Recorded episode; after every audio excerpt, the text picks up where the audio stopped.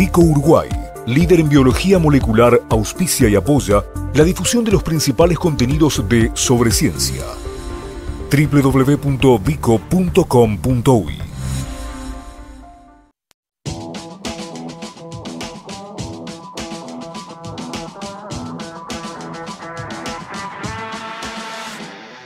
En este último tramo de Sobre Ciencia vamos a contar una historia que arrancaba en una red social, o, aún un poquito más atrás, arranca al costado de una carretera, en la zona del peaje Cufré, a la entrada del departamento de Colonia, alguien vio un animal atropellado, un felino, eh, esa información, una foto llegó a lugares de interés, de investigación y dijeron, bueno, tenemos que encontrar, tenemos que recuperar estos, estos restos de este animal atropellado porque parece haber información de interés para la ciencia.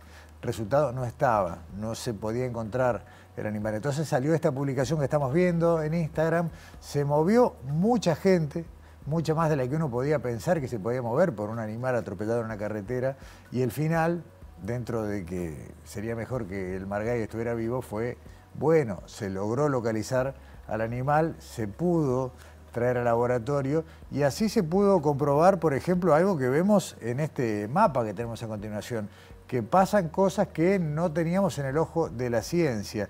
Eh, los Margay parecían estar en una parte sola del territorio y empezaron a aparecer algunos más, en este caso más al oeste. Pero bueno, esta es la ciencia, esta es la curiosidad que empieza con un animal atropellado y que deriva en esta nota que vamos a compartir ahora aquí en Estudios en Sobre Ciencia para hablar del caso del Margay de Colonia y de los felinos de Uruguay. Eh, Alexandra Cravino, grupo, del Grupo de Biodiversidad y Ecología de la Conservación de Facultad de Ciencias, Nadia Bou, del Departamento de Biodiversidad y Genética de Clemente Estable. Bienvenidas a Sobre Ciencia. Muchas, gracias. Muchas gracias. Gracias por venir.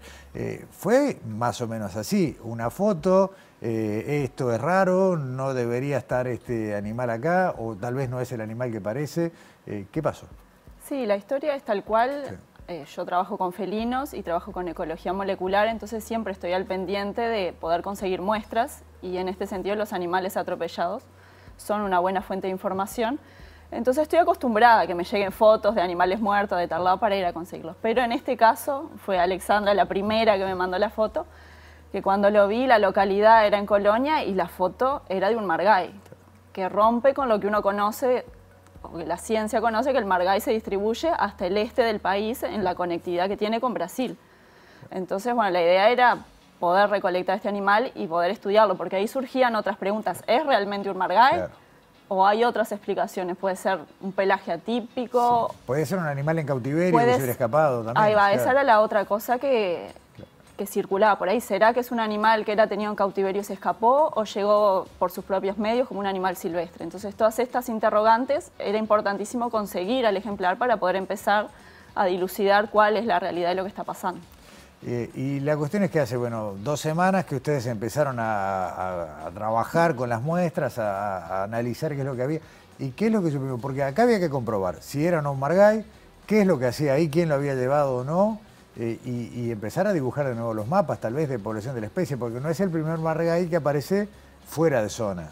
Bueno, ahí Sí, está, hay un registro sí. que es de- Alexandra, no sé si querés contarlo vos. Y es un poco lo que, lo que te da la oportunidad de usar cámaras trampa, Claro. de, de ver en lugares donde no estabas mirando antes. No es que no haya gente, no es que no haya animales, es que no tenías la chance de captarlos ahí. Entonces, en un, bueno, lo que fue el- en el marco de mi doctorado, que era de temas más amplios, en realidad vinculados a paisajes forestales, había un montón de cámaras colocadas y en el departamento de Flores, completamente inesperado, aparece un gato con ocelos y cola ancha. Claro. Y está. si vos mirás ahí, vos esperás un gato montés, o manchado o melánico, pero ese patrón corporal que se alejaba por encima de los 100 kilómetros del borde era inconfundible, si se quiere. Está bien. Ese estaba vivo. Eso estaba vivo. Él estaba Claro. vivo y en ese caso solo teníamos esa foto, o sea, no podíamos indagar mucho más, si era un macho, si era dispersado, si era de cautiverio o no. Pero este animal atropellado daba la posibilidad de contestar esas otras preguntas. Y bueno, ahora el animal está en el Museo Nacional de Historia Natural, allí lo preparamos. Eso quiere, no quiere decir que quedó el animal ahí puesto, que alguien se puede imaginar que en el museo quedó como en exhibición. Embalsamado y a la vista, claro. Claro, muchos se pueden tener esa idea, pero no. Eh, lo que tiene es que empieza a formar parte de lo que es la colección biológica del museo. Esto permite que quede preservado para futuras investigaciones, que es la parte más importante de un museo. ¿Qué es lo que supimos? Bueno, ahí tomamos muestras de tejido y de contenido estomacal. Con el tejido la idea era corroborar la identidad de la especie, que yo trabajé con ADN mitocondrial y vi que efectivamente es un margay, o sea que no hay duda, ahí. no hay duda, no es un gato montés con un pelaje atípico, nada. Y lo otro era, para responder si podía ser doméstico o no, ver el contenido estomacal, que eso nos podía dar información de qué estuvo comiendo y seguramente si es un animal de cautiverio tenía un tipo de dieta que no es la de un animal silvestre. Entonces, bueno, cuando lo preparamos ya se encontraron partes duras ahí en el estómago, se identificaron unas patitas, que bueno, con Enrique González, que es el encargado de mamíferos de la colección del museo y tiene mucha experiencia en trabajo con micromamíferos y con roedores, pudo asignar a priori que parecen ser de ratones colilargo. De frecuente distribución en el, en el país. Y que no son roedores asociados a casas ni a zonas urbanas. Entonces, y también parecería haber eh, plumas y y el pico que parecería ser de un venteveo. Eso con la genética también, la idea es profundizar un poco más y terminar de corroborar, pero ya sugiere que no era un animal de cautiverio, sino que era una especie silvestre, un animal silvestre que llegó hasta allí. Eh, ¿Es habitual dentro de lo que sabemos del margay que se desplace por grandes áreas de terreno o digamos que puede ser que, que era oriundo de otra parte de Uruguay y llegaba hasta ahí o no, o son de territorios cortos? Bueno, el área de actividad y la dispersión de los animales varía mucho en función del ecosistema también. Animales dispersando pueden llegar a moverse muchos kilómetros, pero en lo que es la historia y lo que se sabe de la ciencia en el Uruguay, nunca ha habido registros por fuera de lo que es el este del país, salvo este de Alexandra, que fue el 2017, que hasta ahora era considerado como un caso fuera de serie, una y sobrevolaba esa idea de que podía ser doméstico, y este otro. Vamos a dejar el caso ahora del Margay de la carretera del departamento de Colonia y vamos a entrar a la otra parte de la nota, que son los felinos del Uruguay, porque eh, siempre tenemos este tema, ¿no? Eh, por un lado tenemos casi todas especies en riesgo, eh, tenemos algunas especies que fueron habituales del territorio hasta que, bueno, hace poco o, relativamente poco en términos humanos dejaron de verse, pero si les parece vamos de uno. Tenemos en total siete especies de felinos típicas de Uruguay, de, lo que hoy llamamos Uruguay. Sí, de lo que conforman la, mastofauna del país, son siete las especies que han sido citadas a lo largo Bien. Eh, arrancamos con el que venimos nombrando, con el margay. ¿Qué sabemos del margay? En cuanto a estas cuestiones de movimiento, la realidad es que en Uruguay no se sabe nada. Así como que no se conocen las tendencias poblacionales de esta y de muchas otras especies. Sí sabemos que es de los felinos la especie más arborícola, la especie más vinculada a moverse en, ese dosel de los árboles, en el entramado de ramas, y su cuerpo está un poco adaptado a eso. Ojos grandes para ver en la noche y en un ecosistema que no es despejado cola larga y ancha que te sirva como para balanceo, esos tobillos que logran girar 180 grados para desplazarse en todos los sentidos entre es las Es un gato que baja del árbol, ¿no? baja del árbol con la cabeza hacia abajo, que es completamente vertical. esa articulación. qué interés. Eh, el margallé está en riesgo, es una especie amenazada en Uruguay. Sí. Eh, ¿Qué es lo que lo amenaza? ¿Lo mismo que los demás? Hay... Hemos analizado en varios trabajos que colaboramos las dos y después en lo que es la lista roja que se está armando ahora para las amenazas de los felinos. Los felinos en general y este quizás en particular, ya que estamos hablando de él, tiene una distribución restringida en el país, vinculada a lo que es los bosques. Los bosques en Uruguay es una superficie del 5%. Eso quiere decir que no es que vamos a patear Margay por toda la superficie de Uruguay, es que estaba vinculado a esos lugares puntuales donde hay esa vegetación. Alexandra, y no es que tampoco sea una mancha que es el 5% del bosque, en realidad está, todo, fragmentado, ¿no? Exacto. Y si descartamos el bosque que quizás está tan lejos de su distribución conocida, porque hasta ahora solo podemos saber lo que hay, los datos sobre la mesa, después arrancan otras problemáticas vinculadas al cuando se acerca a producciones, cuando hay un conflicto con el humano. Muchos años atrás podíamos pensar de los mercados peleteros de cuando el cuero era algo que, se usaba y se vendía en el mercado. Hoy en realidad el conflicto está con gallineros, está con asignaciones de depredación quizás muchas veces no confirmada, pero, porque ves por ahí. Entonces tienen quizás una fama de depredadores y que termina en represalias, que es en realidad eso. Y esto de que aparezcan en lugares por fuera, uno podría pensar, bueno, entonces hay más, porque los vemos más, porque están más por todos lados. Pero también puede ser una señal al contrario, de que el ecosistema no le está proveyendo lo que él necesita en un territorio acotado y por eso necesitan moverse mucho más por fuera de la zona esperada del país para buscar los recursos que no, no están encontrando. Pasamos al gato montés, que ese creo que de toda la lista es el único que no está dentro de la nómina de especies en amenaza en Uruguay, ¿no? Claro, el, gato montés es el gato más común de acá de Uruguay, lo encontramos en todo el país, pero no por no estar amenazado no quiere decir que no sea importante, sino que al contrario, debe tener un rol en los ecosistemas muy importante porque es el felino, el hipercarnívoro que habita en todo el país y que además es bastante tolerante a ambientes antropizados. se adapta bastante bien a la modificación que los otros felinos son más restrictivos, como comentaba Ale, el margay es mucho más de monte, el gato de pajonal está asociado a un ecosistema de pajonal y el gato montés se adapta. Hablando en criollo, son más o menos del mismo tamaño, pero cambia eh, la piel, ¿no? Uno es manchado y el otro no. El gato montés eh, tiene un fondo más clarito y de pintitas mucho más homogéneas, ah, redondelitos chiquitos y bien homogéneo. Y también hay ejemplares melánicos que son todos negros. Sí, si uno visualiza el manchado, ese formato clásico que vemos, se le va a ver como un tono mucho más agrisado en comparación al margay, que lo vamos a resaltar como más amarillo. Como un amarillo más un, un contraste más fuerte con estos manchas o celos. Y el margay, eso, tiene las manchas, no son pintitas chiquitas, sino que son redondeles más grandes y de individuo a otro difieren. El gato montés es bien parecido un ejemplar con el otro. ¿Y el gato montés está en todo el territorio o más bien para el oeste? No, se lo ha encontrado en todo el territorio. Si uno va a nivel fino, en realidad puede haber zonas, en la zona de las más centrales de las ciudades que no está, pero en, términos generales se distribuye en todo el país, incluso acá en las afueras de Montevideo se lo puede encontrar. Periurbanas. Perfecto. Eh, el que sigue, eh, yo por alguna razón lo relaciono, bueno, por alguna razón no, lo relaciono siempre con los que fueron las investigaciones de Damaso Antonio Larrañaga, que creo que fue el primero que describió ¿no? al gato del pajonal. Es el primero que lo identifica como una entidad uruguaya, digamos. Por eso cuando estos de todos los estudios moleculares que se han dado, morfológicos también, que derivan a que tenemos una especie prácticamente endémica de Uruguay, al menos la región pampeana, se reflota este nombre de la Rañaga, que fue el primero en decir, este gato es propio de este territorio.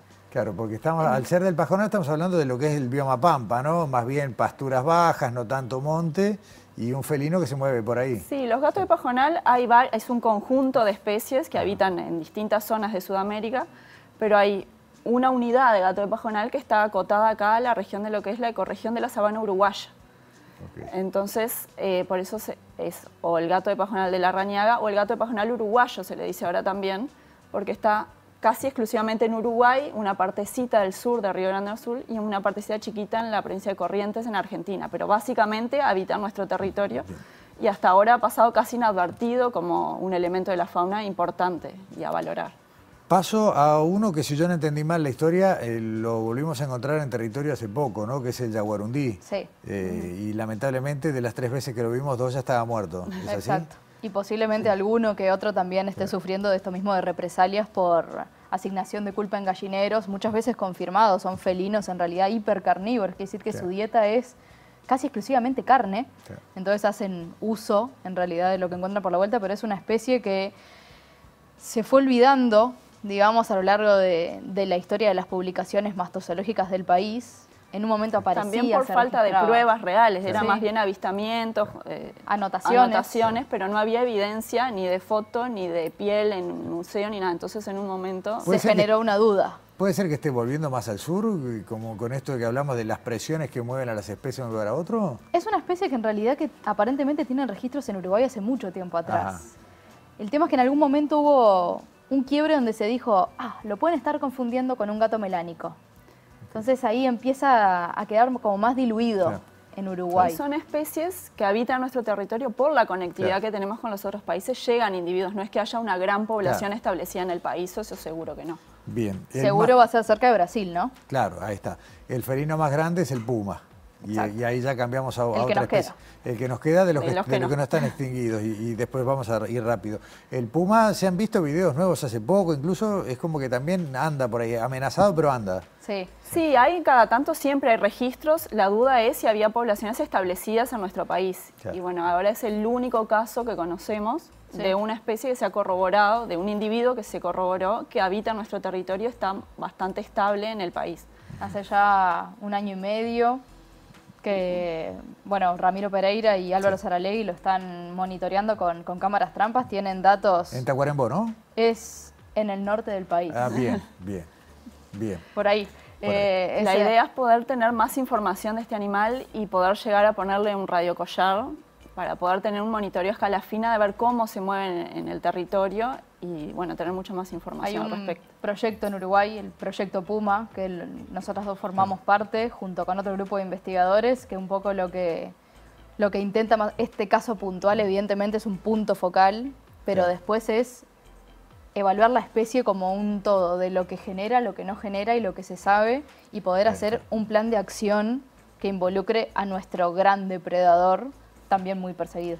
Y terminamos con dos especies que ya no están más, el jaguar y el ocelote. Uno creo que extinguido, o se lo vio por última vez en 1904, es el, El jaguar, jaguar, ¿no? jaguar. Y el ocelote un poco más acá, pero también en el 50 creo. Sí, el ocelote en realidad tenemos un único registro confirmado para el país a lo largo de toda la historia y después no hay más información, entonces probablemente no sea una especie. Es mucha país. información potencialmente dispersa de huellas que no fueron asignadas Claro. concretamente. Así Del que allá jaguar se- sí hay, sí. No, del jaguar sí, del jaguar hay datos de Hay que caminaba por la ciudadela.